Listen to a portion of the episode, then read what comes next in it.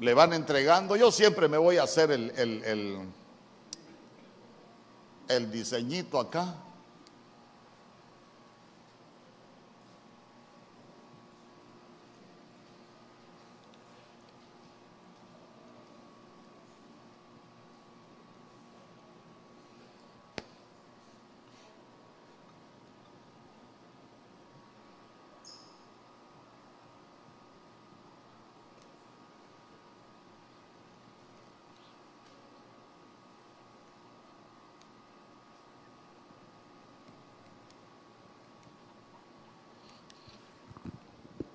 Quiero que usted vaya, vaya tomando nota, ahí lo puede, lo puede usted ir visualizando todo lo que vamos a, vamos a ir enseñando. Entonces, mire, usted sabe que a veces hay algunos que, que dicen, nosotros ya, ya, ya conocemos eh, el nombre verdadero, y ya no creen en Cristo, algunos ya tienen en poco el nombre de Cristo, porque como ya conocen el nombre verdadero, dicen ellos, y el nombre verdadero es, es Yahweh. Pero um, al final, si usted se recuerda cuando yo le hablé, porque este es el, este es el lugar santísimo, esto es lo que, lo que se conoce como el, como el Epouranos, el lugar más alto. Y si usted se recuerda que en la Biblia muchas veces al Señor se le conoce como el Altísimo. Amén. El Altísimo es el que está en la dimensión más alta. Yo le he dicho, aquí es la dimensión de la, aquí es la dimensión de la luz. Esa es la dimensión de, santidad. Esa es la dimensión de, pureza. Eso es lo que se conoce como el, como el Olam, donde dice que está el tiempo fuera de, la mente, hermano. Esta es la, la dimensión donde, donde no se puede llegar a menos que el Señor lo lleve a uno. Amén. Entonces, entonces cuando, cuando nosotros nos damos cuenta, nos damos cuenta, fíjese que en este lugar, en ese lugar había un huerto. Oiga bien, en este lugar no es que había, hay un huerto. Se lo voy a poner acá para,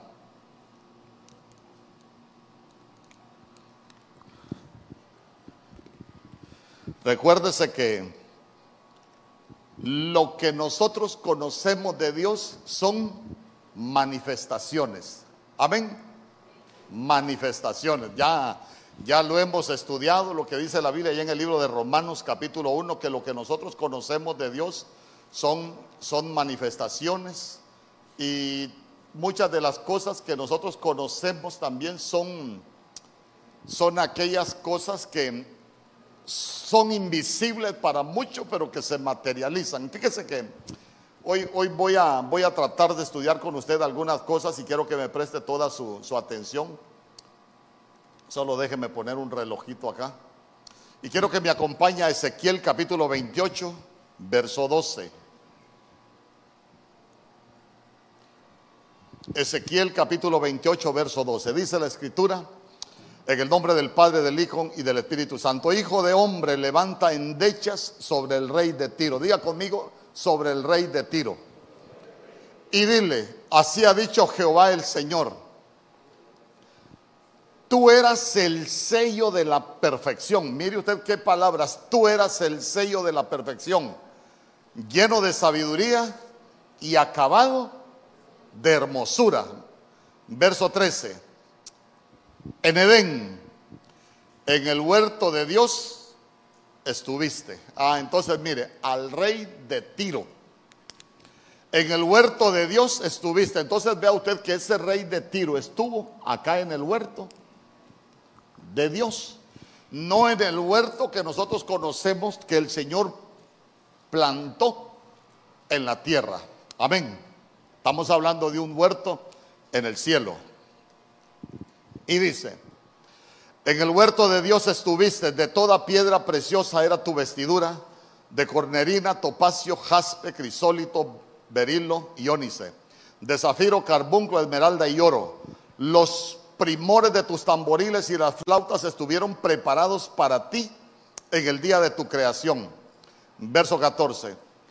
Tu querubín grande, protector, yo te puse en el santo monte de Dios. ¿Ya se dio cuenta dónde estaba ese querubín? Ya se dio cuenta dónde estaba el rey de Tiro. Estaba en el santo monte de Dios. Se recuerda que a quién llevaron ahí, de lo que usted se acuerda, a quién llevaron ahí a ese monte. ¿Ah? A Pablo. También llevaron a Moisés. Ah, Moisés, mira, el tabernáculo lo vas a hacer de acuerdo al modelo que te fue mostrado en el monte. Entonces se recuerda que Pablo dice que cuando a él lo llevaron allá al paraíso escuchó cosas inefables que al hombre les, no les permitido pronunciar. E, entonces él también conoció esa, esa dimensión espiritual. Entonces mire qué bonito. Tú, querubín grande protector, yo te puse en el santo monte de Dios, ahí estuviste, en medio de las piedras de fuego te paseabas. Verso 15. Perfecto eras en todos tus caminos desde el día que fuiste creado hasta que se halló en ti maldad. Entonces, fíjese que cuando, cuando usted ve ese tiro, escuche bien, el rey de Tiro. Tiro, lo que significa son piedras, piedras. Entonces él era el rey de las piedras en el cielo. Amén. ¿Y nosotros qué somos? nosotros, nosotros acá en la tierra también somos piedras. Amén. Entonces note que, este, este, era el rey de las piedras ahí en el cielo, por eso dice la Biblia, en medio de las piedras de fuego te, te paseabas, él era, él era el rey. Pero, pero ¿cuál es el problema? Que este, este rey de Tiro, cuando usted va, sigue leyendo, se va a dar cuenta que, que era Luzbel. Y Luzbel es Luzbella, Luzbel es Lucifer, Luzbel lo que significa es lucero de la mañana. Pero de pronto, de pronto este rey de Tiro, porque, porque así, lo, así está escrita la profecía, dice que él quiso poner su trono donde estaba el trono de Dios. Amén. Y como quiso poner su trono donde estaba el trono de Dios, entonces lo echaron del cielo. Y mire qué tremendo, mire qué tremendo.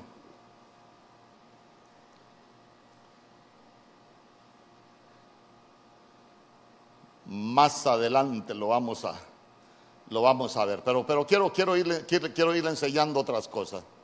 Entonces, entonces mire usted que ese huerto, ese huerto es la palabra Edén, pero ese huerto también es la palabra que se utiliza para hablar del paraíso. Amén. Usted se recuerda, por ejemplo, el ladrón de la cruz. Cuando estaba ya crucificado, que él tuvo la revelación de que nuestro Señor Jesús era, era el Mesías, se recuerda que le dijo, Señor, acuérdate de mí cuando vengas en tu reino. Y se recuerda que nuestro Señor Jesús le dijo, de cierto, de cierto te digo, hoy que tú estarás conmigo en el paraíso. Entonces, entonces vea usted que le estaba diciendo, de cierto, de cierto te digo hoy que allá vas a estar. Lo que, lo que nosotros necesitamos entender es que muchos dicen, miren, el ladrón de la cruz, antes que todo mundo se fue para el paraíso. perdóneme, no es así. ¿Por qué? Porque nuestro Señor Jesús cuando, cuando, cuando muere, Él no va para el cielo. Primero Él va a la tumba, resucita y tampoco va para el cielo, sino que tiene que descender a las partes más profundas de la tierra, fue a los infiernos, a arrebatarle la llave al que tenía el imperio de la muerte. Y llega, ¿dónde está, oh muerte, tu aguijón? ¿Dónde está, oh sepulcro? Tu victoria. Ah, ah, porque el aguijón de la muerte es el, es el pecado. Entonces mire usted que hasta después el resucitado vuelve y se sienta a la diestra del Padre. Pero ya se dio cuenta que no está hablando pero ya se dio cuenta que no está hablando de las manifestaciones, sino que nuestro Señor Jesús dice que subió a lo más alto. Entonces, entonces no es lo que nosotros hemos tenido la idea como, como el Padre, porque aquí se recuerda que hablamos del ayón y el Salmo 91, el que habita al abrigo del Altísimo, morará bajo la sombra del Omnipotente. Y estamos hablando del Chadai, estamos hablando de, del tetragramatón YHWH, lo que para, para nosotros en español es, es Jehová o es Adonai, de acuerdo a la, a la traducción. Pero también entre las manifestaciones está Elohim. ¿Por qué? Porque lo que nosotros conocemos de Dios son manifestaciones. ¿Por qué? Porque la Biblia dice que a Dios nunca nadie lo ha visto jamás. ¿Por qué? Porque Dios es espíritu. Amén. Ah, pastor, pero la Biblia dice que, que, que, Moisés hablaba cara a cara con Dios. Sí, porque las manifestaciones de Dios son Dios. ¿Por qué? Porque es la misma esencia, no cambia su esencia. Lo que cambia para manifestarse a la creación son, eh, ¿cómo le digo? Son las manifestaciones, que Él se manifiesta como el Chadai, se manifiesta como el Todopoderoso y se manifiesta como el Dios de Israel. Amén. Entonces, mire, de pronto, de pronto vemos nosotros que ahí tenemos a, ese rey de, Tiro y quiero que no, no pierda esos pasajes de, vista. ¿Por qué? Porque él se corrompe, se corrompe y es echado de esta dimensión. Y eso es lo que se conoce como una de las primeras rebeliones que nosotros podemos encontrar podemos encontrar en, la escritura. Hermano, entonces, entonces mire, en Génesis capítulo 2, verso 8, quiero que me acompañe.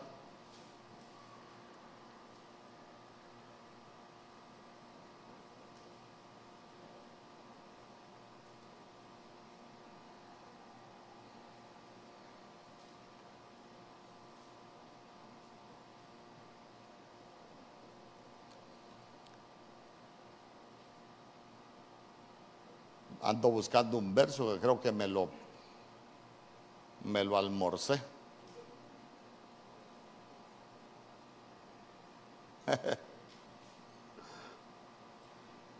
Porque le iba a enseñar algo.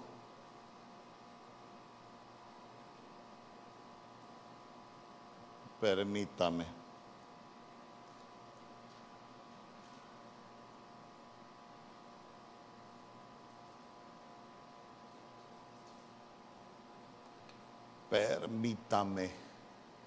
Es que hay un verso de Isaías, ah, no, si usted no lo tiene. Hay un verso de Isaías 14, por casualidad, en lo que le mandé. Ah, ¿Perdón? No, Isaías 14. 14, 8.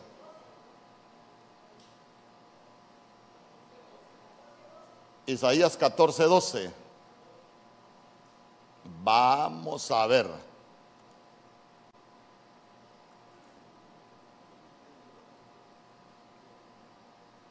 Así, 14, 12. Isaías capítulo 14, verso 12. Isaías capítulo 14, verso 12. No sé si se lo puse ahí. Ah, lo puse, ¿verdad? Yo es que no lo puse en mi, en mi material, pero sí, sí lo tenía en mente. Entonces, mire, quiero que, que me preste atención en Isaías capítulo 14, 12. Como Lucifer, hijo de la mañana, ha caído de los cielos. Ha caído de los cielos.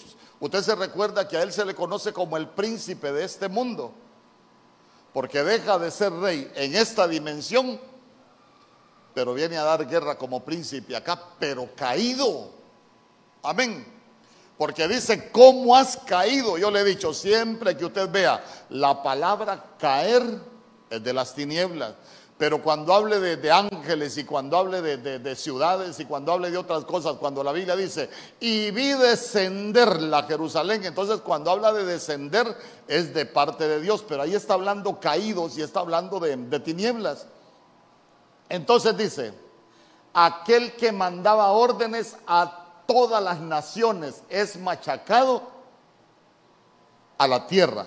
Entonces, entonces lo que dice, fuiste cortado del cielo y sabes qué? Dice, fuiste echado a la tierra. Entonces ya se dio cuenta, mi atención, ya se dio cuenta. Por eso yo le explicaba a un hermano que me hacía una pregunta en cuanto a la tierra, ya se dio cuenta, usted que, hace poco le explicaba, que yo tengo la percepción de que la tierra primero fue una cárcel. ¿Por qué? Porque en este tiempo no estaba la creación humana, pero se dio cuenta que dice machacado, vea, vea usted, vea usted, es machacado a la tierra.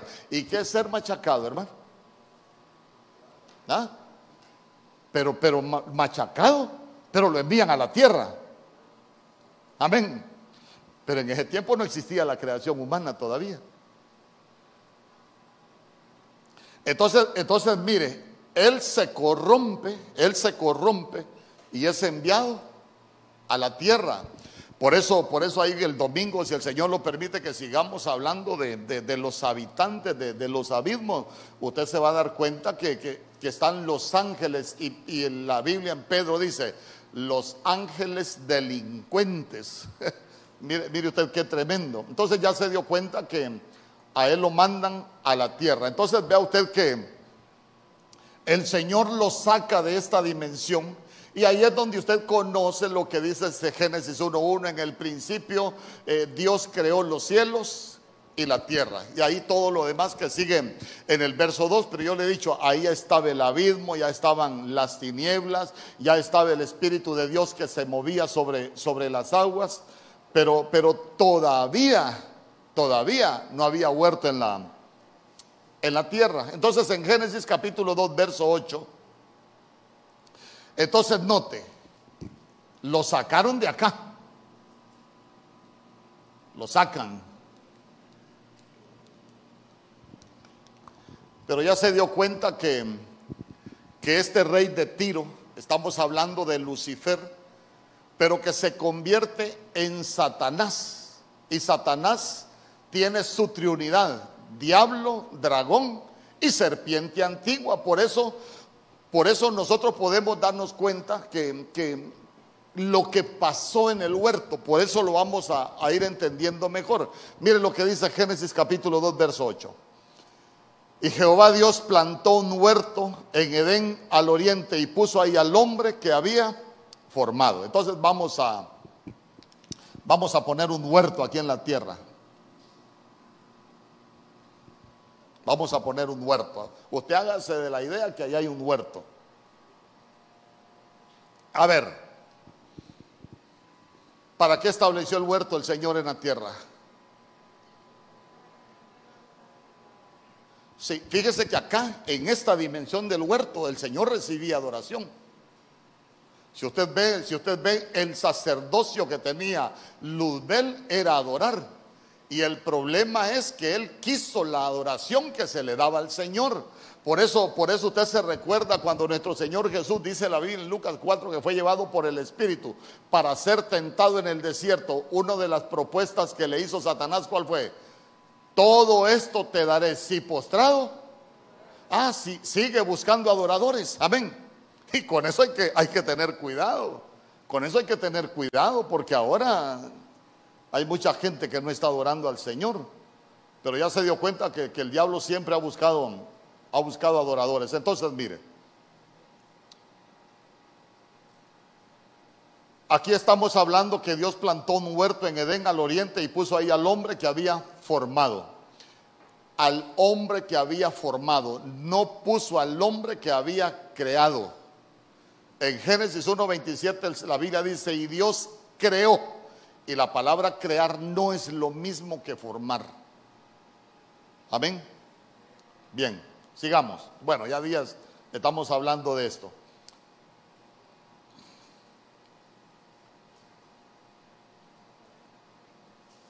En Génesis capítulo 3, verso 8, dice la Biblia. Usted sabe que, usted sabe que después de todo esto, la serpiente entra al huerto Amén. El Señor les había dicho, miren, de todo árbol del huerto podrán comer excepto del árbol de la vida y el árbol del conocimiento del bien y del mal, porque el día que de él coman ciertamente morirán. Entonces en, el árbol habían dos árboles y el Señor no les menciona nada del árbol de la vida, solo les menciona que les estaba prohibiendo comer del árbol del conocimiento del bien y del mal. ¿Por qué? Porque la creación humana dentro del huerto estaba en una posición de tener vida eterna. ¿Por qué? Porque en el huerto no existía el tiempo como nosotros lo conocemos. En el huerto lo que existía era el tiempo kairos, el tiempo de Dios, el tiempo indeterminado, el tiempo que solo Dios conoce. Por eso usted no vaya, no se vaya a confundir cuando, cuando usted le digan, mire, desde la salida de la tierra, lo que nosotros conocemos como el humano fuera del huerto solo tiene alrededor de seis mil años. Pero la gente dice, bueno, ¿cómo ustedes hablan que solo tiene seis mil años y los científicos han hallado eh, osamentas de animales que tienen 55 millones de años? Sí, pero recuérdese que en Génesis capítulo 1 hay creación de bestias. Y el tiempo en Génesis capítulo 1 era un tiempo indeterminado que no se podía medir. Amén. Entonces, vea usted que la serpiente conocía de huertos. El diablo, que el Señor lo reprenda, estuvo en esa dimensión como Lucifer. Por eso la gente dice, ¿y por qué Dios, si sabía que el diablo iba a causar tanto daño, creó al diablo? Ya se dio cuenta que Dios no creó al diablo. Dios creó una luz verdadera que se corrompió y, se convirtió en luz falsa. Por eso la Biblia dice que Satanás se disfraza como ángel de luz. ¿Y por qué se disfraza? Porque él quiso lo que Dios tenía, hermano, y él, y él, él, él quiso todo lo que, lo que el Señor recibía. Y por eso es, por eso es echado desde el huerto. Pero él conocía cómo entrar a los huertos. Yo quiero, que, yo quiero que usted note que la serpiente sabía cómo entrar a los huertos. ¿Y a qué entró al huerto? A contaminarlo. Lo que provocó fue que el hombre y la mujer desobedecieran, desobedecieran el mandato de, de Dios. Entonces en Génesis capítulo 3, verso 8 dice, y oyeron la voz de Jehová Dios que se paseaba en el huerto al aire del día, y el hombre y la mujer se escondieron de la presencia de Jehová Dios entre los árboles del huerto. Entonces, después de que tienen su comunión con la serpiente, ellos son echados del huerto y ese camino fue cerrado. Entonces, mire, ¿para qué fue puesto este huerto? Dios, así como se lo puse ahí, Dios venía de su dimensión a tener comunión con la creación. Porque este huerto la comisión que le dieron al hombre fue para que lo labrara y para que lo cuidara. ¿De quién lo tenía que cuidar? De que nadie se metiera. Amén. Pero ya vio que le dieron cabida a la serpiente. Y yo le he dicho, para que lo labrara. Y esa palabra labrar, entre muchas cosas, significa adorar. Entonces quiere decir que Dios se manifestaba desde, desde desde su lugar, desde allá, de la dimensión de la luz, venía al huerto, hermano, pero a recibir adoración, venía a tener comunión con la creación que él había establecido. ¿Acaso no ha leído usted que la Biblia dice Jehová está en medio de ti? Porque él siempre viene a tener comunión con su pueblo, amén. Entonces, note, note, en Génesis capítulo 3, verso 24, lo que la Biblia dice. Génesis capítulo 3, verso 24. Usted ha leído en el libro de Isaías cómo era, cómo era cuando Dios visitaba el huerto. Dice que la manifestación de su gloria era como el resplandor de la luz del sol y su voz era como estruendo de muchas aguas. Entonces ellos al escuchar eso fue que se escondieron.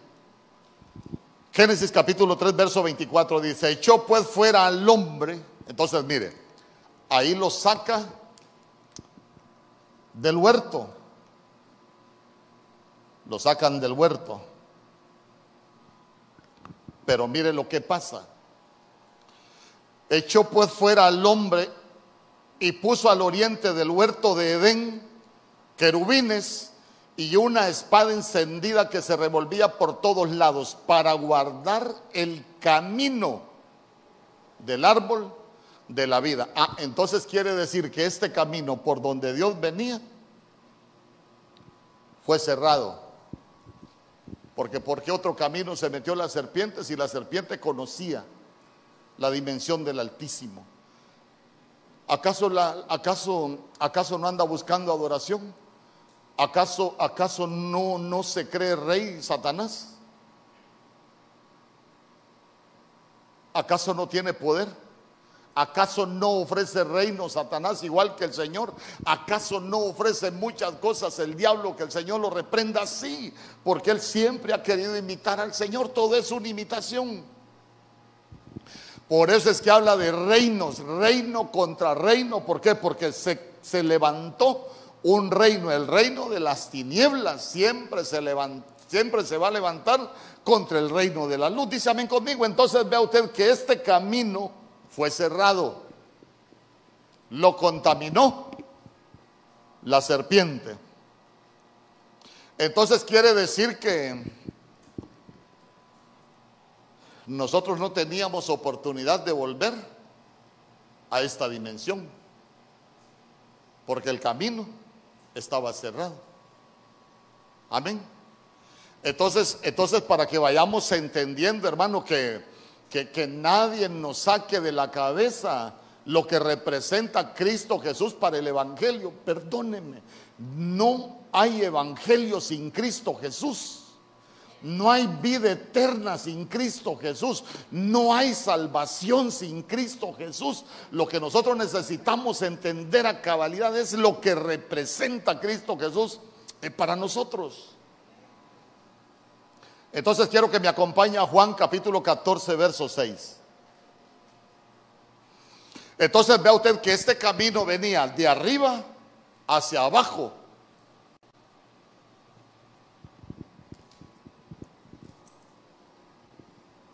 Entonces, mire, Jesús dijo, yo soy el camino. Pero ¿dónde estaba, dónde estaba Jesús en ese momento? Estaba en la tierra. Ah, entonces él dijo, yo soy el camino. Entonces, entonces, mire, aquí le voy a poner otro camino.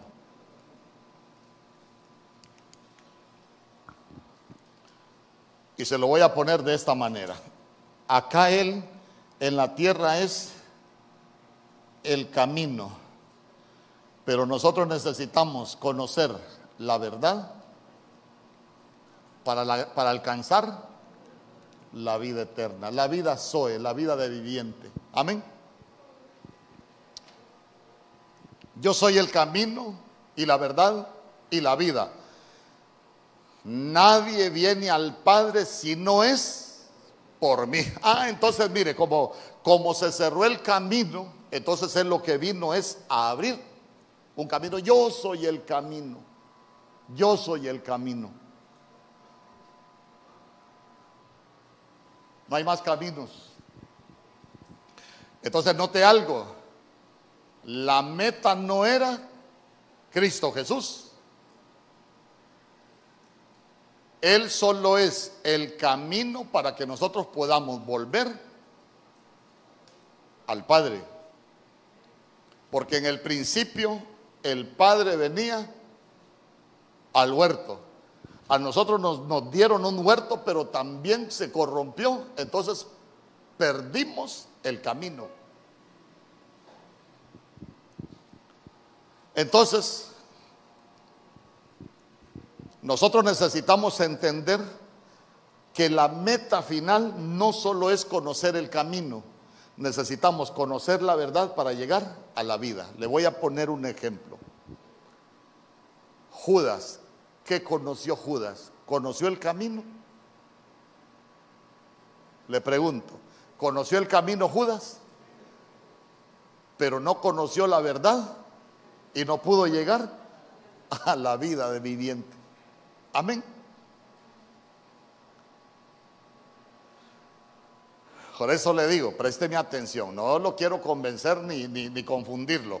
Se lo repito, Judas apóstol. ¿Conoció al camino? Sí, conoció el camino, pero nunca conoció la verdad. ¿Por qué? Porque nuestro Señor Jesús dijo, hermano, que, que si nosotros permanecemos en Él y Él es el camino, vamos a ser verdaderamente sus discípulos. El ser sus discípulos nos va a llevar a conocer la verdad y la verdad es que va a traernos libertad a nuestras vidas para poder llegar a esta dimensión de nuevo. Dísame conmigo.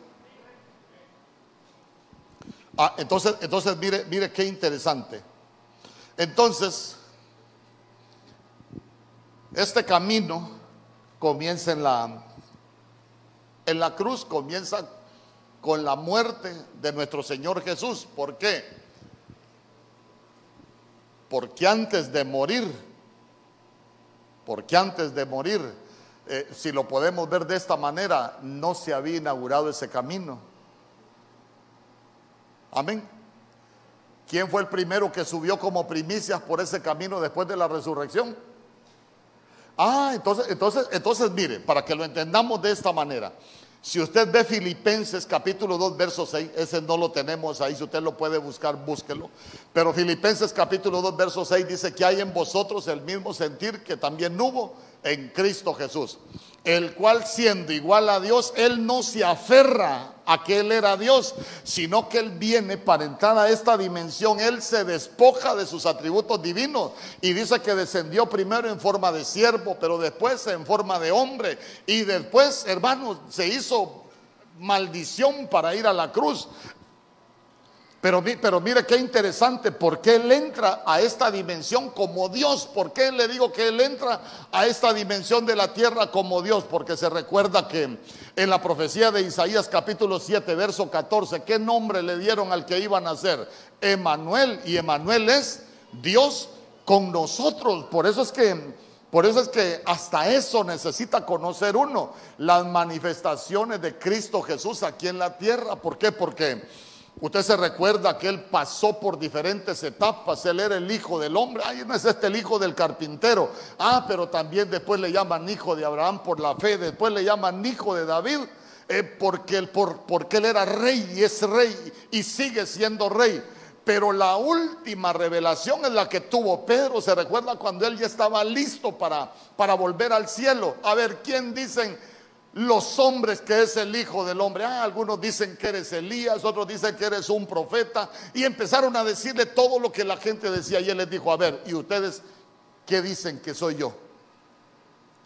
Ah, entonces sale Pedro, la verdad que tú eres el Cristo, el Hijo del Dios Altísimo. Ah, eso no te lo reveló ni carne ni sangre, esto te lo revelaron de acá. Amén. Entonces mire usted que este camino está cerrado, pero nuestro Señor Jesús tuvo que morir. ¿Por qué? Porque Él tenía que ir abriendo ese camino.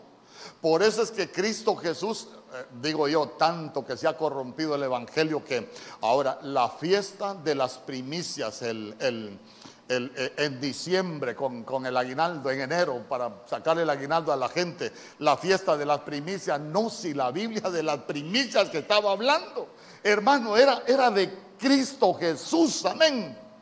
No estaba hablando de dinero, sino que él se iba a convertir en las primicias. ¿Por qué? Porque él tenía que inaugurar ese camino. Dice, ven conmigo.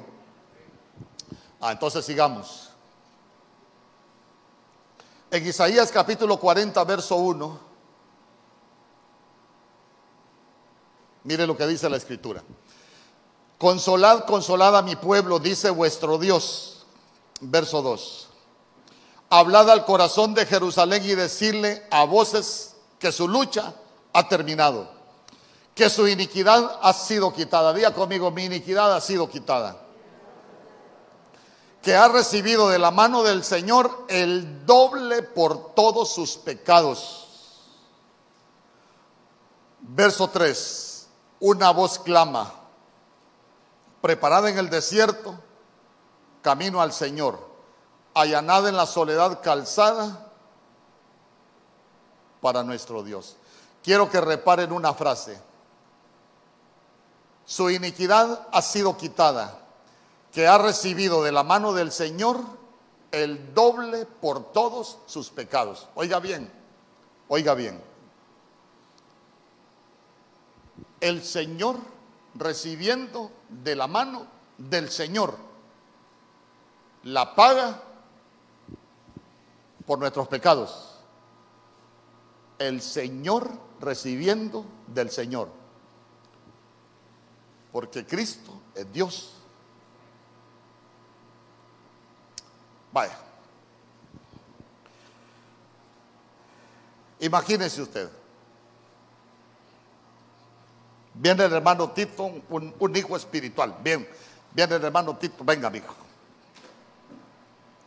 Póngase a pensar usted que el hermano Tito a mí me debe 500 pesos porque yo se los presté. Pero, pero el hermano Tito no tiene cómo pagármelos. Entonces vengo yo, me saco los 500 pesos, creo que ando 500 pesos. Y le digo, le voy a dar estos 500 pesos para que me pague la deuda. Entonces usted me los da y me paga la deuda. Entonces, mire, perdón, venga, venga, venga. Entonces nosotros nosotros cuando, cuando, cuando pecamos teníamos una deuda en el cielo. Teníamos una deuda con Dios. Y Dios, el mismo Dios, porque el, gran misterio de la piedad dice que Jesucristo es Dios hecho carne. Entonces nosotros, por eso es que dice la Biblia que, que en la cruz fue cancelado todo decreto de deuda que nos era contraria. ¿Por qué? Porque nosotros estábamos endeudados por el pecado con el Señor. Pero Él vino y se hizo carne para venir a pagar por nuestros pecados. ¿Me entiendes, Méndez? Gracias, hijo. ¿Me entendió? ¿O me expliqué? Él mismo como, como que dijo, estos, estos me deben, pero mejor voy a mandar a Cristo, porque que, que es Cristo es es una, es una manifestación de Dios para que vaya y muera por ellos, porque nosotros, nosotros no podíamos pagar. Entonces vino el mismo Señor a cumplir una comisión para pagar por nosotros, para liberarnos del pecado. ¿Me explico? Por eso le digo, Dios recibiendo de Dios, porque Jesucristo es Dios y Jesucristo es el que vino a pagar. Por eso dice que solo en Él hay perdón de pecados. Dice amén conmigo. Ah, entonces, entonces mire, ya nos dejaron sin deuda, porque dice que en esa cruz fue cancelado todo decreto de deuda, todo documento de deuda que nos era contrario. Diga conmigo, no le debo a nadie. No, pero, pero en el cielo, aquí en la tierra sí debe.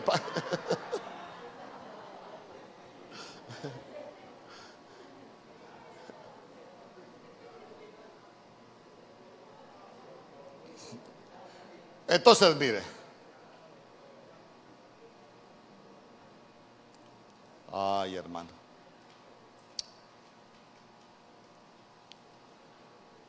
Romanos capítulo 1, verso 20.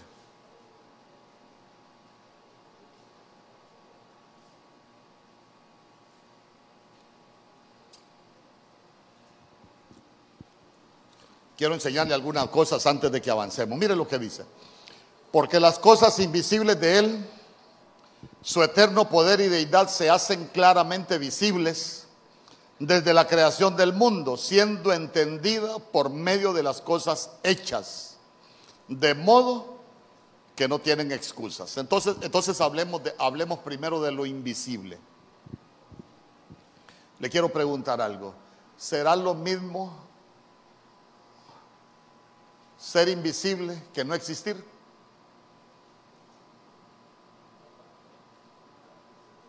Ser invisible, escuche bien, ser invisible es algo que existe, pero que nosotros no lo podemos ver. Amén. Entonces, entonces quiero que quiero que mire bien, las cosas invisibles de él, su eterno poder y deidad se hacen claramente visibles desde la creación del mundo, siendo entendida por medio de las cosas hechas. Entonces lo que nosotros entendemos es que es que todo era invisible, pero que después se materializa. Eh, por ejemplo, por ejemplo, la Biblia dice que el Señor a nosotros ya nos bendijo con toda bendición en los lugares celestiales con Cristo. Ah, entonces las bendiciones del Señor ya están, son invisibles a nuestros ojos. Lo que nosotros por la fe deberíamos hacer es que crezca nuestra fe para que lo invisible que Dios tiene para nosotros, nosotros lo podamos entender por medio, para que las cosas sean hechas en nuestra vida. Dice amén conmigo, porque ya están. ¿Por qué le explico esto? Porque, porque necesitamos entender algunas cosas. Porque dice Colosenses capítulo 1, verso 15.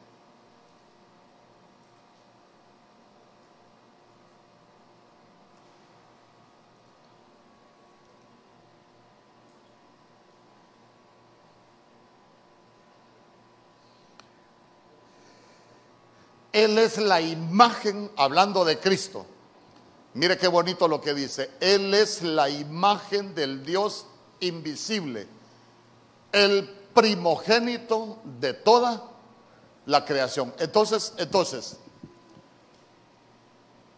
los que vieron a Cristo, ¿a quién deberían de haber estado viendo? Eso es lo que nuestro Señor Jesús dijo. Y, ustedes me siguen preguntando por el Padre, ¿hace cuánto tiempo estoy aquí con ustedes? No se han dado cuenta que yo soy el Padre. Amén. Porque, porque si nos vamos a Juan capítulo 1, ¿qué dice Juan capítulo 1? En el principio era el verbo, el verbo es el logos, el verbo es la palabra, pero nosotros la palabra no la podemos ver. En el principio era el verbo y el verbo estaba con Dios y el verbo era Dios. Pero nosotros después, mire, como era invisible, la manifestación de lo, de lo invisible, lo empezamos a ver con las cosas hechas. ¿Cómo? Cuando dijo, y sea la luz, de lo, con lo invisible estaba creando lo visible. ¿Me explico? Hasta suspiro yo por ahí que me entienden. Bueno.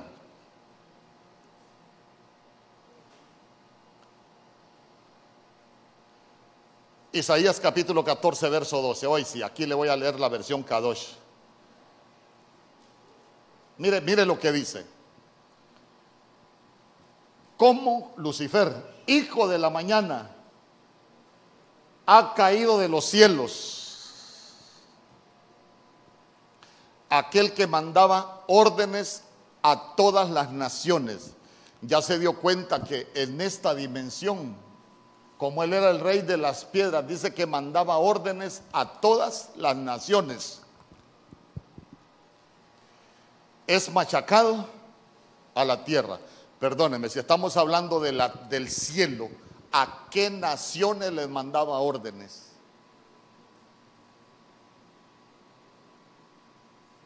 ¿Ah? ¿A qué naciones? Si estamos hablando de la creación angelical, estábamos hablando que, no, no existía nada en la tierra.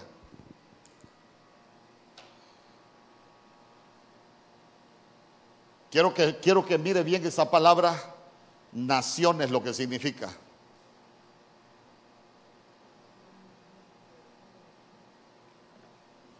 La regla que me la hicieron, ¿no? No me la lleven la regla.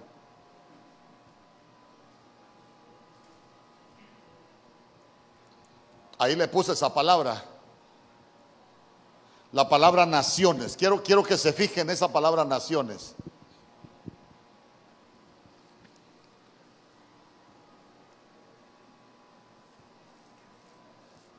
Se va a dar cuenta a qué naciones le daba órdenes. ¿A qué naciones mandaba órdenes?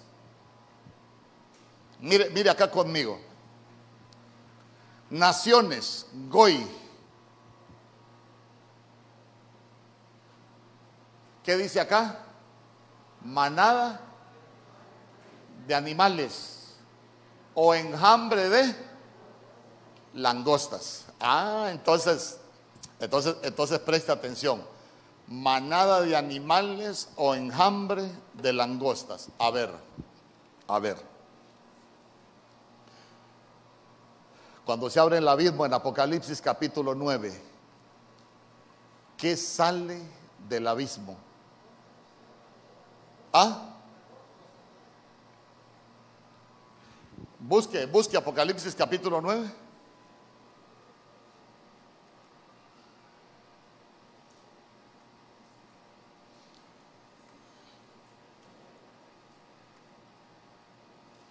Se lo voy a leer.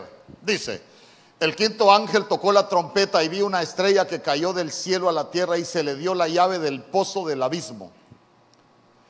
Y abrió el pozo del abismo y subió humo del pozo como humo de un gran horno y se oscureció el sol y el aire por el humo del pozo. ¿Y qué salieron del humo? Del humo salieron langostas sobre la tierra. Pero ya se dio cuenta que esas langostas están en el abismo. ¿Y por qué están en el abismo?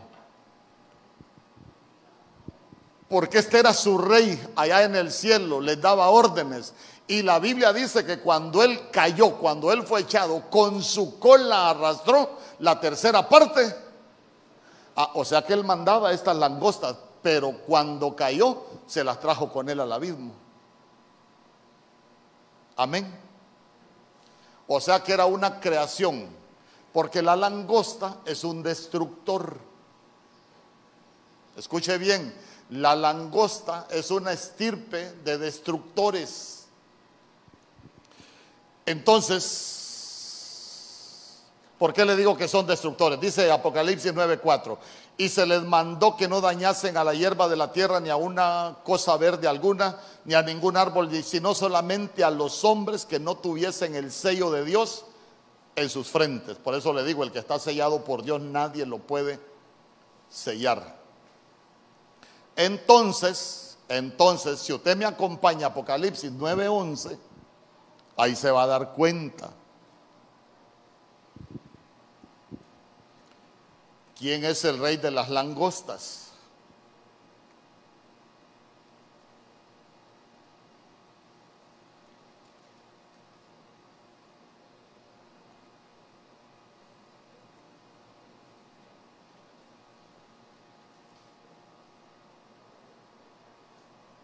Mire, y tienen por rey sobre ellos al ángel del abismo, cuyo nombre en hebreo es Sabadón y en griego. ¿Y quién es ese? Lucifer, que se convirtió en el diablo, como se corrompió, lo mandaron al abismo ¿Y a qué naciones les daba órdenes? Allá habían langostas. Entonces ya se dio cuenta que se vino con ellos para el abismo y él seguía siendo su rey.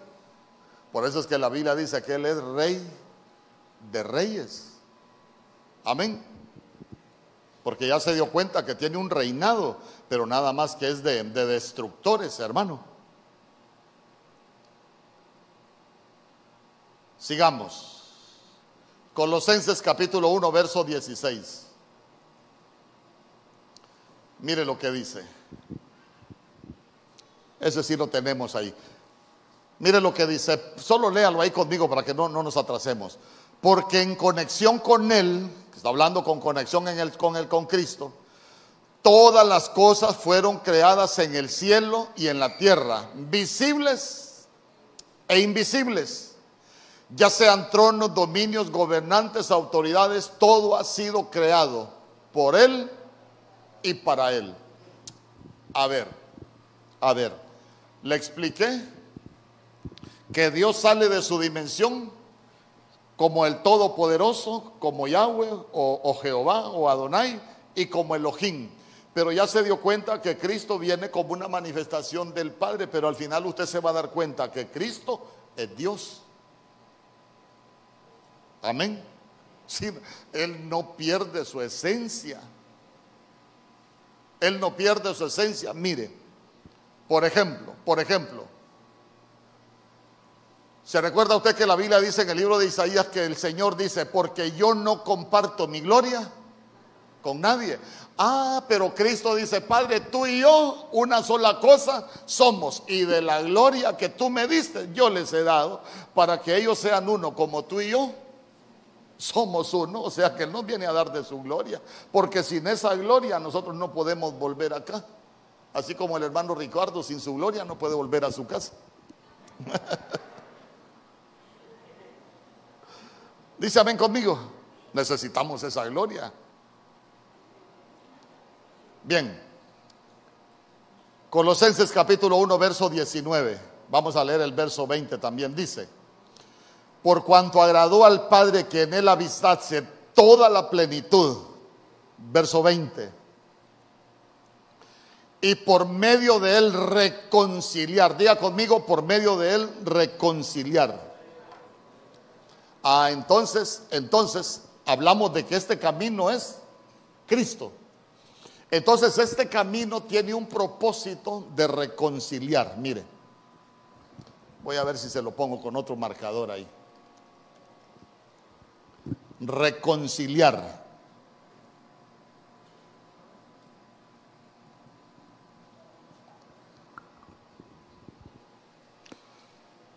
Reconciliar consigo todas las cosas. Oiga bien, por cuanto agradó al Padre, estamos hablando del Padre y por medio de él reconciliar consigo todas las cosas, así las que están en la tierra como las que están en los cielos.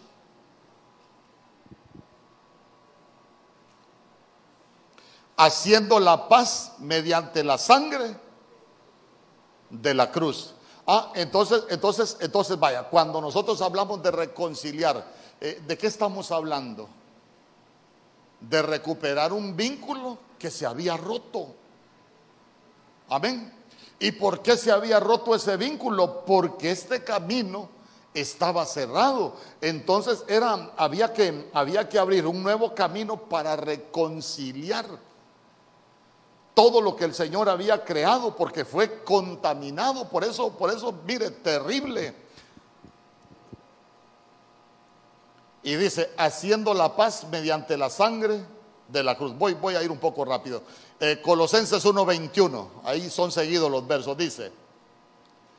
Y vosotros también, aun cuando erais en otro tiempo extraños y enemigos, nosotros también éramos enemigos, haciendo malas obras con vuestra mente, ahora os reconcilió. Verso 22 en el cuerpo de su carne por medio de la muerte para presentaros apartados y sin mancha e irreprensibles delante de Él. Ah, entonces mire qué bonito. Mire qué bonito. Entonces el mismo Dios es el que vino a la tierra para reconciliarnos con esta dimensión. Nada más que Él sale de su dimensión para venir a, cumplir con una comisión. Usted sabe que nombre, estamos hablando de conocer el nombre. Y nombre es oficio. El nombre lo que representa es la comisión que cada uno desarrolla. Por eso es que nosotros necesitamos conocer el nombre del Señor. Entonces ya se dio cuenta que, ya se dio cuenta que Él lo que vino fue a reconciliar. ¿Por qué? porque hay algo que se había perdido, hay, un vínculo que se, había, que se había roto. Entonces imagínense qué interesante, imagínense qué interesante.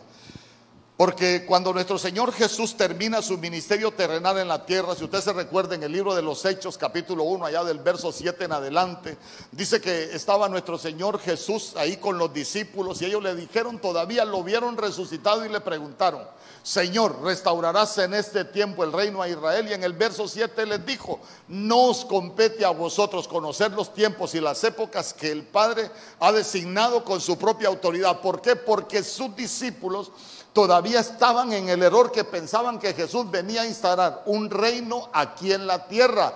Pero Él les decía, no hombres, que mi reino no es de este mundo, el reino de Él es arriba. Nosotros tenemos que darnos cuenta que nosotros primero somos terrenales, pero que después somos celestiales. Por eso es que, a ver, ¿dónde tenemos nuestra ciudadanía nosotros? En el cielo nosotros estamos inscritos acá. Por eso, por eso la gente se emociona a veces por lo que hacemos en la tierra. Usted se recuerda cuando aquellos dice que regresaron allá contentos, Señor, en tu nombre echamos fuera demonios, en tu nombre sanamos enfermos. Y de eso se alegran ustedes. No, hombre, si eso es de la tierra, ¿saben qué? Alégrense de que sus nombres estén inscritos en el libro de la vida. Porque, porque lo que nosotros esperamos, perdóneme, es más, nosotros no deberíamos ni aferrarnos a las cosas de la tierra. Nosotros no deberíamos de aferrarnos a nada de la tierra si nosotros aquí únicamente estamos de paso. Ya se dio cuenta que todo lo que está pasando con nosotros es que nos están reconciliando. ¿Por qué? Porque con el pecado nosotros estábamos alejados de volver a la vida eterna.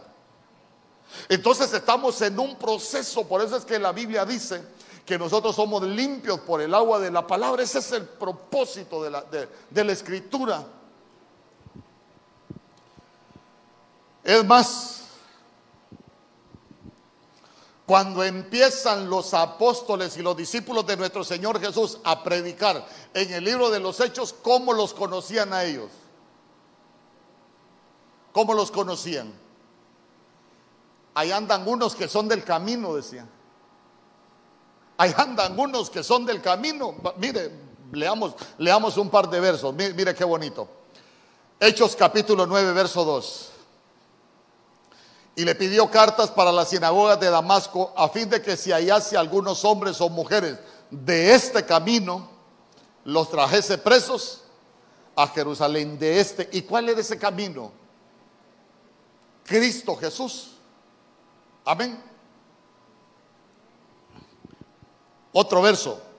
Hechos capítulo 19, verso 9 dice, pero endureciéndose algunos y no creyendo, maldiciendo el camino delante de la multitud. Se apartó Pablo de ellos y se separó a los discípulos discutiendo cada día en la escuela de uno llamado tirano. Ya se dio cuenta que a ellos los conocían como los del camino. Entonces imagínense usted qué tremendo, qué tremendo. Nosotros deberíamos de ser llamados la iglesia del camino. ¿O no? El que no cree en Cristo no debería de ser llamada la iglesia del camino. Nosotros deberíamos de ser la iglesia del camino. ¿Está de acuerdo conmigo? Sí, porque nosotros somos los que andamos en el camino. Los hombres es que inventamos un montón de cosas. Bien, primera de Timoteo capítulo 2, verso 5.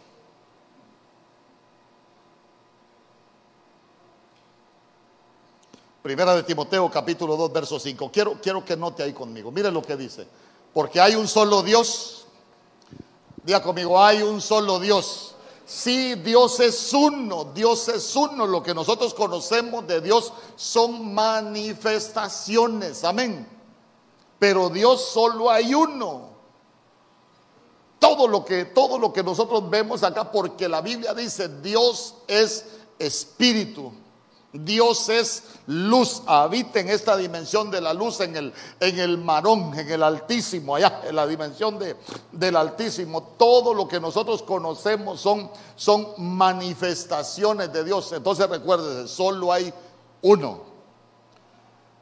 Y dice, porque hay un solo Dios y también un solo mediador entre Dios y los hombres, Cristo Jesús, hombre Ah, entonces, no solo es reconciliador, sino que también es mediador.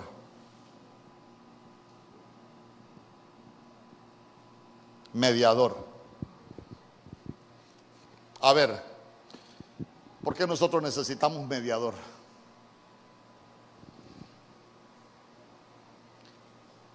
¿Peca usted todavía? Por eso es que necesitamos mediador. ¿Usted ha leído el libro de Zacarías?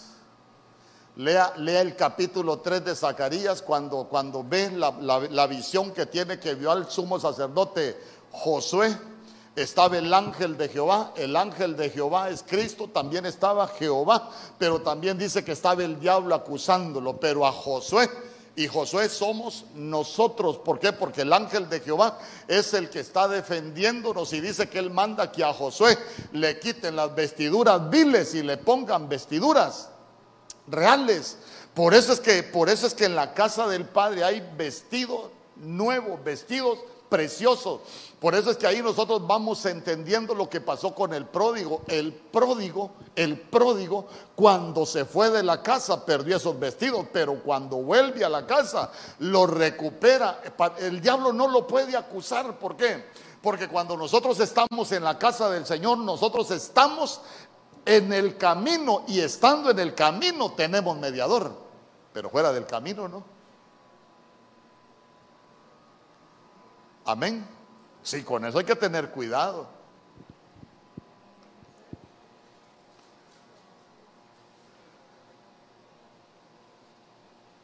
Segunda de Corintios 5, 17 dice, de modo que si alguno está en Cristo, nueva criatura es, las cosas viejas pasaron, he aquí todas son hechas nuevas. Verso 18.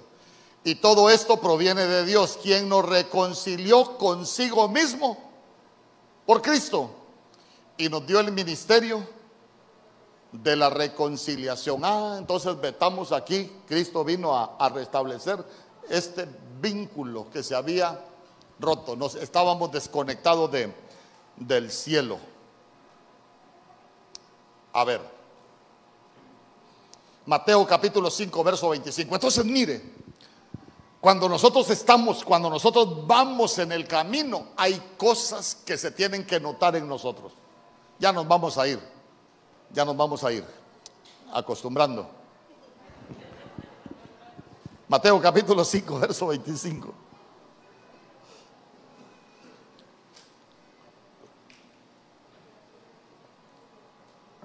Mire lo que dice. Ponte de acuerdo con tu adversario pronto, en tanto que estás con él, ¿dónde? Ah, en el camino. Entonces, en el camino tiene que haber reconciliación. Mateo, ¿qué le dije? En el camino tiene que haber reconciliación. Dice, no sea que el adversario te entregue al juez y el juez al alguacil y seas echado en la cárcel. Verso 26, de cierto te digo que no saldrás de ahí hasta que pagues el último cuadrante. Entonces miren, cuando la Biblia habla de que no sea que el juez te entregue al alguacil, no está hablando de cosas de la tierra, está hablando de los tribunales que hay en los cielos. Porque como, como nosotros no estamos dispuestos a pedir perdón, como nosotros no estamos dispuestos a perdonar, ya no se puede arreglar aquí en la tierra. Ah, entonces en nuestro caso lo pasan al cielo a ver, este es cristiano, pero no quiere pedir perdón. Ah, metámoslo a la cárcel. Ahí empiezan a pegarle unas, unas petateadas a uno. Pero está preso. Y de esa cárcel sale hasta que paga. Entonces, mire, si nosotros vamos por el camino, tenemos que ir reconciliándonos. Amén. Lucas capítulo 24, verso 32 y se decían uno al otro, no ardía nuestro corazón en nosotros mientras nos hablaba en el camino y cuando nos abría las escrituras. Entonces vea usted que en el camino se abren las escrituras.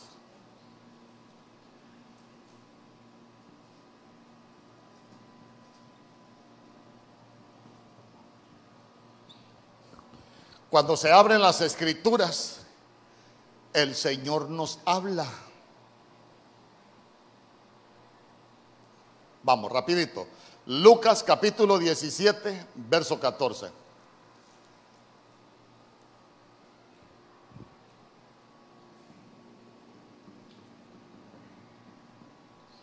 Vamos, mira, ahí está. Al verlo les dijo, id a presentaros a los sacerdotes. Resultó que mientras iban de camino, ¿Qué pasó cuando iban de camino? Quedaron limpios. Entonces, ¿qué hay cuando nosotros vamos aquí en el camino? hay limpieza. ¿Sabe por qué? Porque leprosos y todos sucios no vamos a llegar al cielo. Amén. Entonces en el camino uno se va limpiando. Ahí hay limpieza. Hechos capítulo 9, verso 2. Y le pidió cartas para las sinagogas de Damasco a fin de que si hallase algunos hombres o mujeres de este camino, los trajeren, los presos a Jerusalén. Hechos 9, 2. ¿Qué hay en ese camino? ¿Ah? Libertad. No, hombre, ¿para qué pedía cartas? ¿Ah? Para meterlos presos. Estaba pidiendo cartas para perseguir. Entonces en el camino hay persecución. Yo le pregunto, a veces a uno hasta la misma familia lo persigue. Ya vas para la iglesia otra vez. A vos a saber qué te ha dado ese negro viejo que solo en la iglesia quiere pasar metido. Hasta la misma familia lo persigue a uno. Ya solo iglesia. De repente vas a llevar la cama para la iglesia, hermano. No, pero hay persecución, hay persecución. Ahora miremoslo por el otro lado. La Biblia dice que el diablo anda como león rugiente buscando a quien devorar. Hay persecución. Amén. Entonces, mire, aquí en el camino hay... Ay, hermano, mentiroso sería yo le dijera, venga al camino y, y su vida se le arregló. No, también hay persecución. Ay, hermano.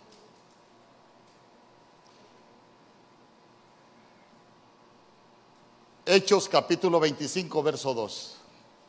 Y los principales sacerdotes y los más influyentes de los judíos se presentaron ante él contra Pablo y le rogaron, verso 3, pidiendo contra él como gracia que le hiciese traer a Jerusalén, preparando ellos una celada para matarle en el camino. ¿Qué hay en el camino?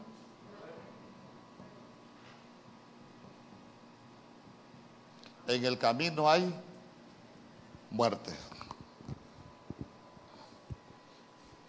Por eso es que nosotros necesitamos morir para que no nos maten en el camino. Nosotros necesitamos ir por el camino muertos. ¿Me entendió?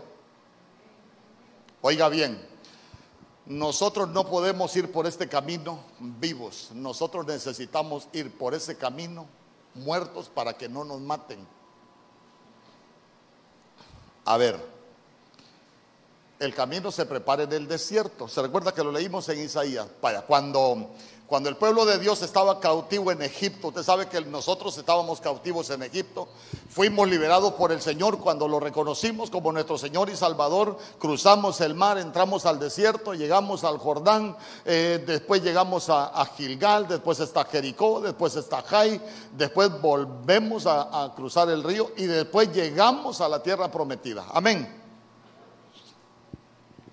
Cuando, cuando el pueblo de Dios cruza el mar, el pueblo tenía temor, pero había uno que no tenía temor. ¿Quién era? ¿Por qué? Porque iba muerto.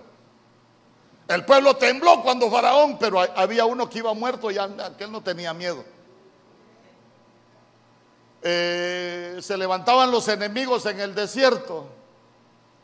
¿Por qué no tenía miedo? Porque iba muerto.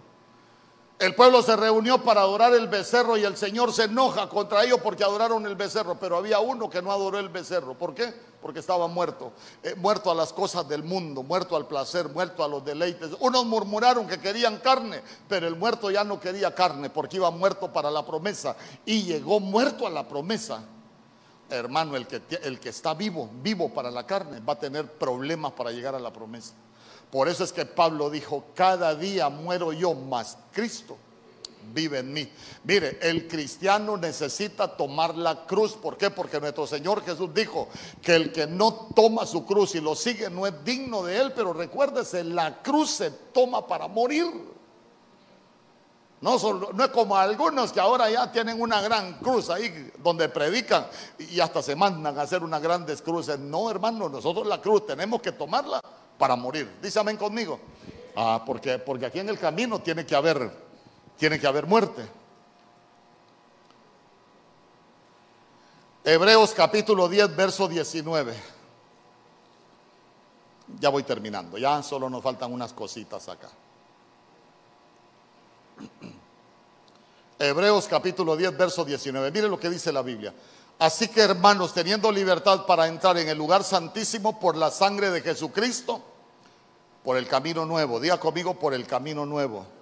Y vivo que Él nos abrió a través del velo. Esto es su carne. Entonces, entonces mire, reconciliador, ¿por qué? Porque antes nosotros no teníamos acceso a esta dimensión, nosotros estábamos lejos de la, de la gracia del Señor. Entonces Él vino a reconciliarnos, mire, Él nos dio acceso, ¿por qué? Porque la Biblia dice que Él rompió las paredes intermedias, ¿sabe qué? Ese camino nos dio acceso a la misma presencia del Señor.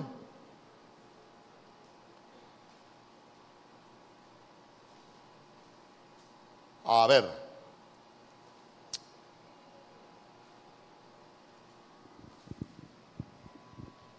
Todo comenzó en un huerto, que el Señor sacó los que estaban en ese huerto, pero vino el Señor y estableció otro huerto, que ese huerto también fue contaminado por la serpiente y vea usted que ese camino fue cerrado, entonces necesitaba abrirse otro camino. Pero, pero mire qué hermoso. Huerto, huerto. Pero también tenía que haber un inicio de ese camino. ¿Dónde tiene que iniciar ese camino? En un huerto. Juan capítulo 19, verso 41.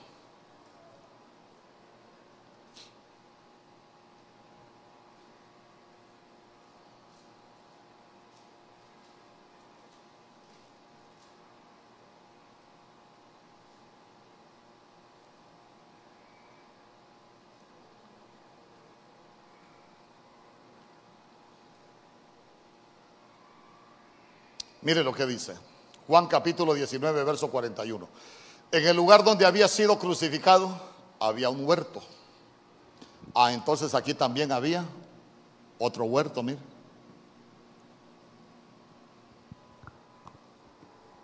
En el lugar donde había sido crucificado había un huerto. Y en el huerto un sepulcro nuevo, en el cual no había sido puesto ninguno. Verso 42. Ahí pues por causa de la preparación de la Pascua de los judíos y porque aquel sepulcro estaba cerca, pusieron a Jesús. Entonces mire usted que la Pascua lo que marca es la salida del pueblo de Dios de Egipto, lo que marca es la libertad del mundo. Entonces, entonces note que, note, note que este camino nuevo comienza en un huerto. Pero ese camino nuevo, si, me pone la palabra nuevo, ahí yo quiero, quiero enseñarle algunas cosas. Mire, mire, mire lo que significa la palabra nuevo.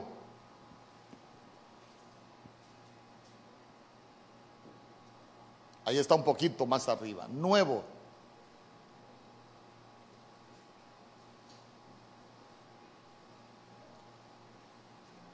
Mire lo que significa esa palabra nuevo, prósfatos, matado previamente, recientemente, fresco, hecho últimamente nuevo. Entonces, entonces mire usted, era un camino, escuche bien, matado previamente, présteme atención. No le voy a decir un, un trabalenguas. El camino nuevo y vivo comienza en el huerto. Se recuerda que él aquí, en ese huerto, murió y fue sepultado, pero resucitó y fue a quitarle, le repito, las llaves de la muerte al que tenía el imperio de la muerte. Entonces él se levanta en ese huerto, muere, pero resucita ¿Por qué? Porque es un camino que fue matado previamente, pero que necesitó volver a la vida. ¿Por qué? Porque dice la Biblia que Él es un Dios de vivos, no es un Dios de muertos. Entonces, entonces, ¿qué es lo hermoso que nosotros podemos aprender de Él? Que Él tuvo que morir y volver a la vida para los que estábamos muertos en delito de pecado, porque la paga del pecado es muerte, mas la dádiva en Cristo Jesús, ¿cuál es? Vida. Ah, entonces Él tuvo que morir y resucitar para que los que estamos muertos podamos volver a la vida para ir por el camino al cielo. Amén, ya se dio cuenta de todo el trabajo. Pero, pero mire usted, ya con esto cierro, con esto cierro. Todo comienza en un huerto. Entonces, mire, la iglesia tiene que habitar en el huerto. El huerto es la iglesia. En la tierra el huerto es la iglesia. Eh, ¿Por qué le digo que, que, tiene que habitar en el huerto? Porque ya se dio cuenta que en el huerto es donde comienza el camino. Fuera del huerto no hay nada. A ver, ¿se recuerda alguien que vio Sodoma como el huerto del Edén? Lot. ¿Y cómo terminó Lot? En una cueva, en un lugar de tinieblas, su mujer convertida en una estatua de, de sal. Y sal es maldición. Dice que nosotros somos sal de la tierra. La sal tiene el ángulo bueno y el ángulo, el ángulo malo, porque la tierra que es hollada con sal se vuelve estéril, se vuelve infértil. Eh, pero nosotros somos la sal de la tierra. Pero dejemos ese punto aparte. Entonces, mire, nosotros tenemos que habitar en huertos. ¿Sabe por qué? Porque la mujer del cantar de los cantares dice, Cantares capítulo 8, verso 13. O tú que moras en los huertos, mis compañeros están atentos a tu voz. Yo le pregunto, ¿y fuera del huerto nosotros estamos atentos a la voz de Dios? No, hermano. Fuera del huerto estamos atentos a cualquier cosa, menos a la voz de Dios. Entonces mire qué hermoso lo que dice. O oh, tú que moras en los huertos, mis compañeros están atentos a tu voz. Déjame que la oiga. Ah, entonces. Hebreos capítulo 10, verso 20. Dos versos más, se los leo seguidos para que nos vayamos. Hebreos capítulo 10, verso 20. Pues cuando Jesús murió, abrió la cortina que nos impedía el paso. Oiga bien, cuando Jesús murió, abrió la cortina que nos impedía el paso. Pero ahora, ¿cómo está? Está vivo. Y por medio, y por medio de él, podemos acercarnos a Dios de un modo nuevo y distinto. Había una cortina que nos impedía el paso. Usted se recuerda cómo esconde la dimensión de la luz el Señor con las tinieblas. Tinieblas no puede penetrar tinieblas. Nosotros las tinieblas las vamos a penetrar con la luz que el Señor ha puesto en nosotros. ¿Se recuerda usted de las vírgenes, por ejemplo? ¿Qué, ¿Cuál era el problema de las vírgenes? Se les apagó la lámpara. No tenían luz para entrar a la dimensión de la luz. Porque no se entra con tinieblas. Amén. Cierro. Hebreos capítulo 4, verso 16. Acerquémonos pues confiadamente al trono de la gracia para alcanzar misericordia y hallar gracia para el oportuno socorro. Ah, entonces la Biblia dice que este Jesús, hermano, traspasó los cielos. Mire, aquí resucitó, traspasó los cielos, traspasó los cielos. ¿Y por qué traspasó los cielos? para abrirnos camino a nosotros. Por eso la oración del Padre nuestro, ¿saben qué? Cuando oren, digan así, Padre nuestro que estás en el cielo, ya no, ya no, ya no con nadie más. Eh, ahora vayan al trono de la gracia directamente. Amén y amén. Camino nuevo. Preguntas.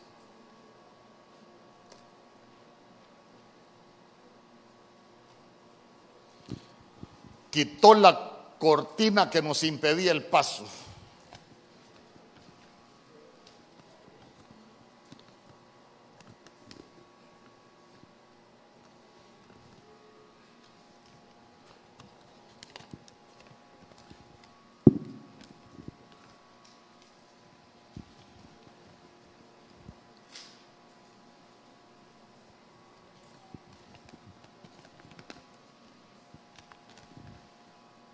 Gloria a Dios. Dice, dice, Dios le bendiga, pastor. ¿El jardín del Edén está aquí en la tierra o solo es una figura? Lo que habla en Génesis capítulo 3, verso 23. O si está aquí en la tierra, ese Edén. Ay, hermano, mire, Pero si ni nosotros mismos sabemos lo que hay en la tierra. Pero nosotros nos damos cuenta. ¿Usted ha escuchado hablar de las puertas dimensionales, por ejemplo? Fíjese que, fíjese que nosotros tuvimos la oportunidad de estar en, en Petén. Y estuvimos en Petén a finales de octubre, 31 de octubre. Me recuerdo que estuvimos en Petén. Y ese día no nos dejaron entrar a Tikal, porque ese día estaban reunidos los brujos de todo el mundo, habían brujos de África, de Europa, de Asia, de América, y, tenían, y tenían una reunión en Tikal y lo cierran para todo el mundo. ¿Por qué? Porque hacen sacrificios y hacen ritos y ellos entran a la dimensión de las tinieblas. Y gente que ha estado ahí dice que el mismo diablo desciende a tener comunión con ellos. Entonces, ellos conocen de puertas dimensionales, porque son dimensiones espirituales. Entonces, mire usted, ¿quiénes estaban en, el Edén? Los vivientes. Los vivientes. Entonces, entonces, de pronto nosotros vemos que el huerto comenzó como una dimensión angelical también nosotros vemos que esta es una dimensión que el Señor le escondió. ¿Y por qué el Señor le escondió? Para que nadie entrara y para que nadie saliera. ¿Por qué? Porque recuérdese que a la mujer le pusieron Eva porque dice que era la madre de los vivientes. Y nosotros para volver a entrar a esa dimensión tenemos que ser vivientes. Entonces cuando usted eh, cuando usted aprende conmigo de la Biblia, se va a dar cuenta que esta dimensión el Señor se la llevó. No la dejaron aquí en la tierra. ¿Por qué? Porque ¿qué vino a hacer nuestro Señor Jesús? Nos abrió ese camino nuevo para volver a esa dimensión. Si estuviera en la tierra, yo se lo hubiera dibujado para otro lado, pero para nosotros es volver al huerto. Dice, ven conmigo. Sí, el diseño original. Bendiciones, pastora. Lucifer se le había dado las mismas piedras preciosas que tenían los sacerdotes. No, él tenía diez piedras. Los sacerdotes tenían doce, una por cada tribu. Pero cuando nosotros hablamos de diez, se recuerda que diez es el número perfecto de Dios. Por eso el anciano de Días tiene diez atributos, las diez plagas de Egipto. Diez es el número perfecto de la plenitud de Dios. Por eso es que yo le leí un verso que dice, perfecto eras en todos tus caminos. Eras un sello de, perfección en medio de la creación. Por eso es que él tenía diez piedras. Era, era un sacerdocio celestial que se corrompió.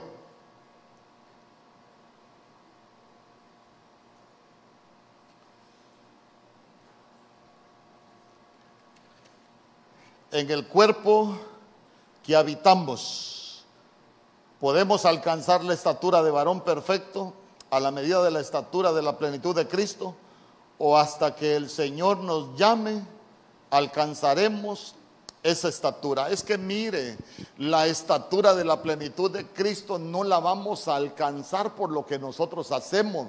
La estatura de la plenitud de Cristo nosotros la alcanzamos por la genética que nos dieron. ¿Me explico? Esa, esa estatura esa estatura, nosotros la alcanzamos porque la Biblia dice que Jesucristo vino como el unigénito. Pero él deja de ser el unigénito y se convierte en el primogénito. Y se convierte en el primogénito, dice, para llevar muchos hermanos a la gloria. O sea que no es por nosotros que alcanzamos esa estatura, es por la genética que nos dieron. Amén. Sí. Madurez. Esa sí la podemos alcanzar.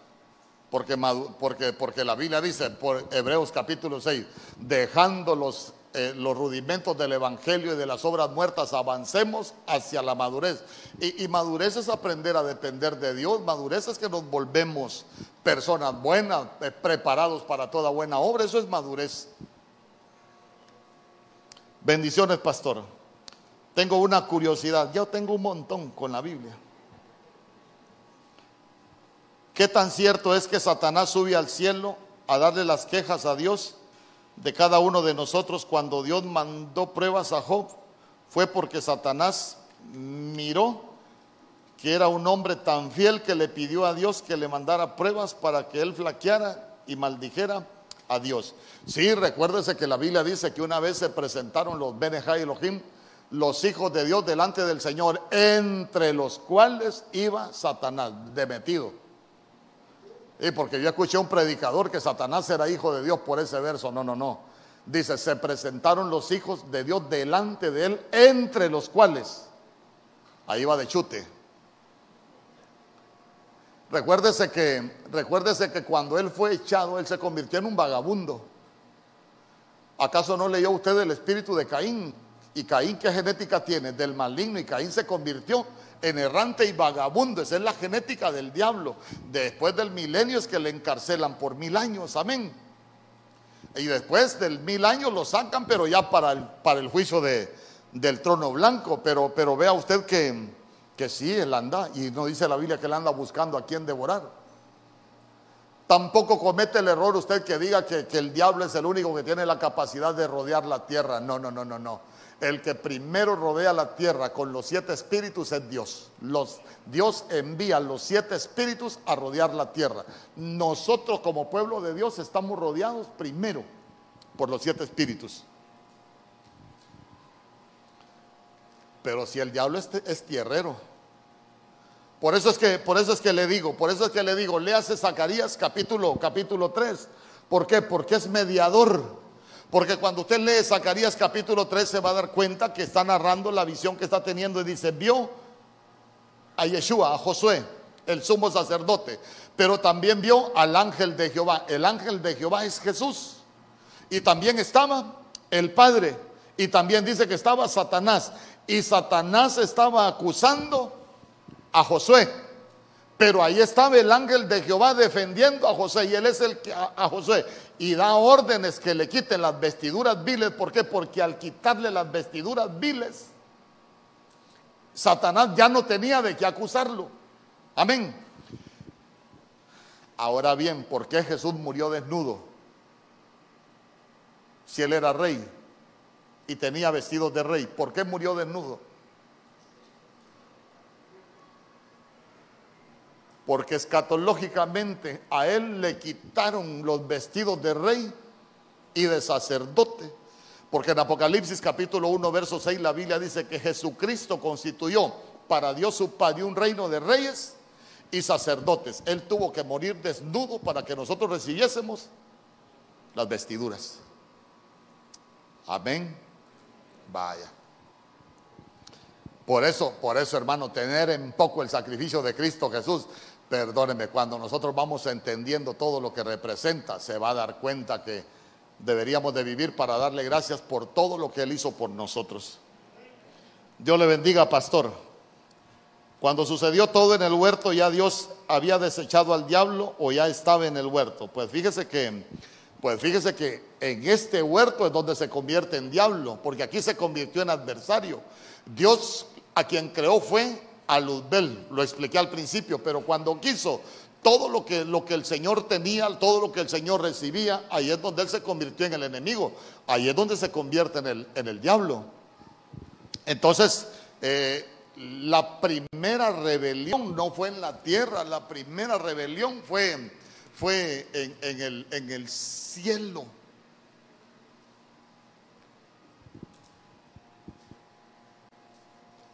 Y por eso le expliqué. Fue en un huerto la primera rebelión.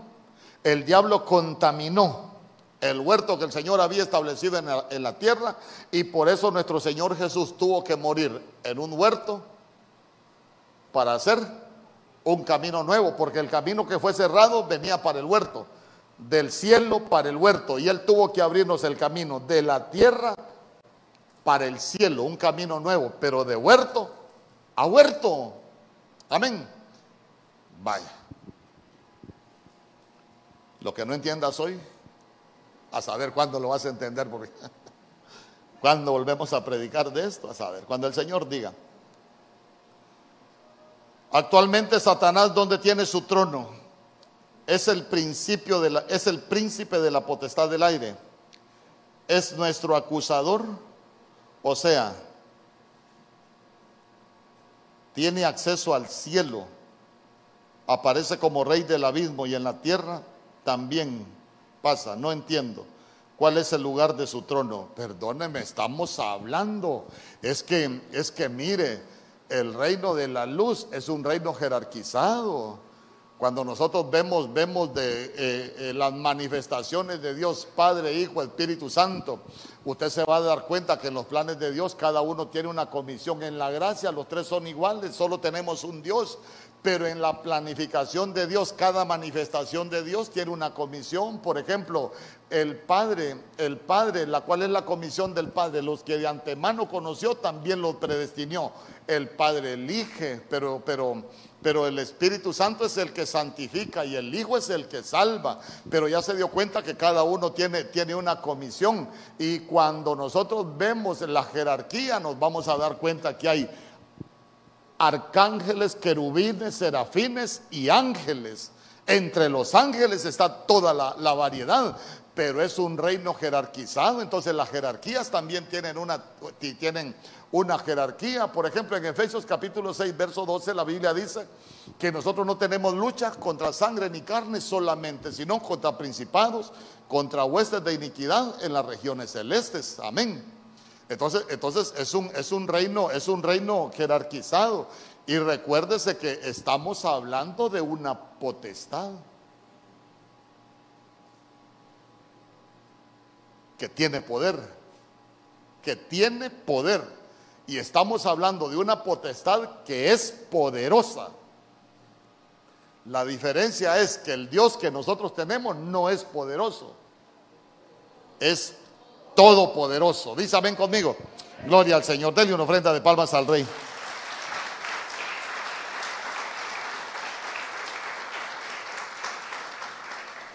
Gloria a Dios. Si usted, si usted se fija, Satanás conoce todo y todo lo imita.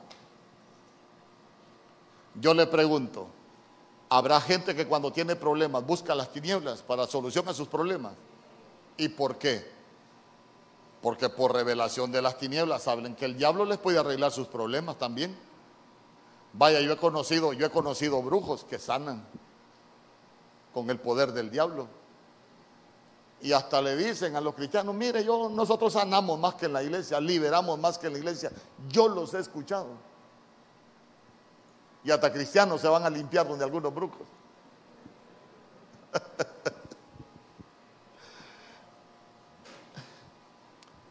camino nuevo. Nos vino a abrir un camino nuevo. Ya tenemos abierto el camino. Ahora le pregunto, ¿estamos preparados para cuando venga a irnos por ese camino para el cielo? Yo solo quiero que se ponga de pie. Vamos a orar.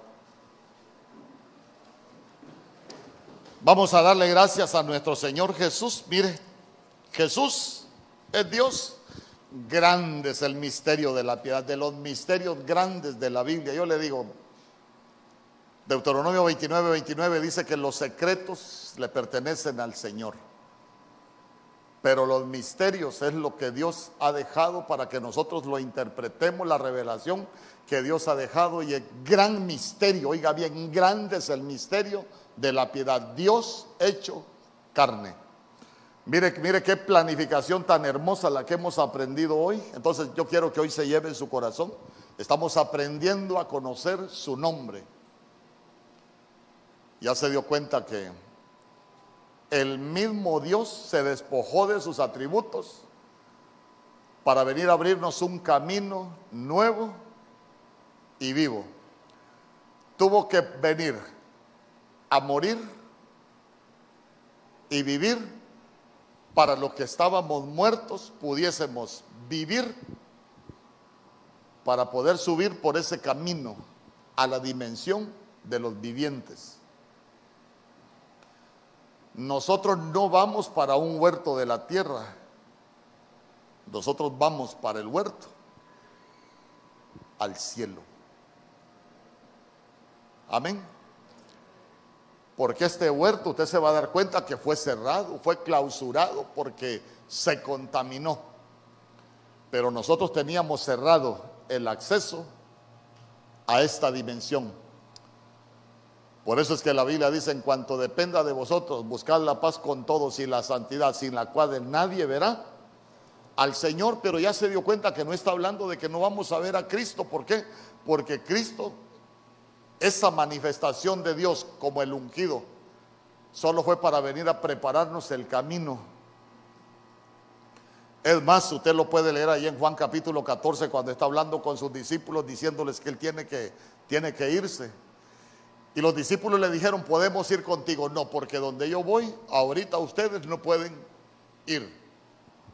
Pero él tenía que morir y resucitar para poder entrar a esa dimensión. ¿Por qué? Porque él tenía que recuperar sus atributos divinos, porque en condición de hombre no podía.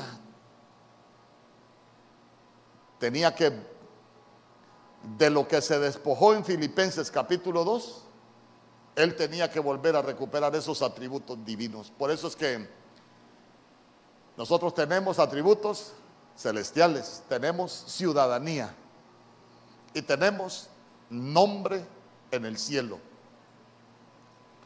Por eso es que la Biblia dice que al vencedor le van a dar una piedrecita nueva y en la piedrecita un nombre nuevo que nadie conoce, porque el nombre que tenemos en el cielo no es el mismo que tenemos acá en la tierra. Por eso es que cuando usted ve a Jacob peleando con el ángel que le decía, déjame porque ya raya el alba, no te dejaré si no me bendices. Y se recuerda que el ángel lo que le preguntó, dime cuál es tu nombre. Mi nombre es Jacob. Lo que le estaba diciendo es, tu dimensión a lo que Dios tiene para ti está cerrada en ese momento. ¿Sabes qué?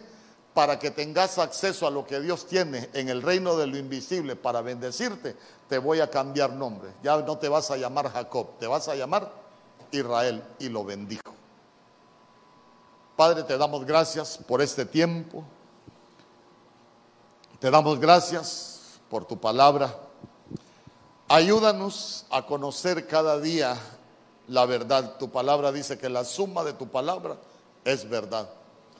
Ayúdanos a conocer esa verdad para que pueda traer libertad a cada uno de tus hijos.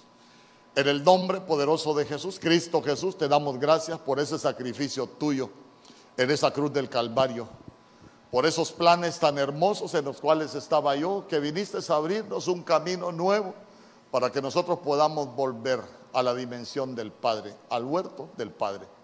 Mira cada uno de tus hijos, oh Dios, que podamos permanecer en ese camino, que como iglesia seamos moradora de huertos, Señor, acostumbrados a escuchar tu voz, que tú nos hables, que tú nos guíes, que aun cuando estamos haciendo algo que, tú, que no debemos, que tú nos puedas dirigir. En el nombre poderoso de Jesús, que nunca nos apartemos de ese camino, ni a derecha ni a izquierda, que podamos permanecer fieles hasta el día que tú vengas, porque el anhelo de nuestro corazón es estar contigo todos los días de nuestra vida.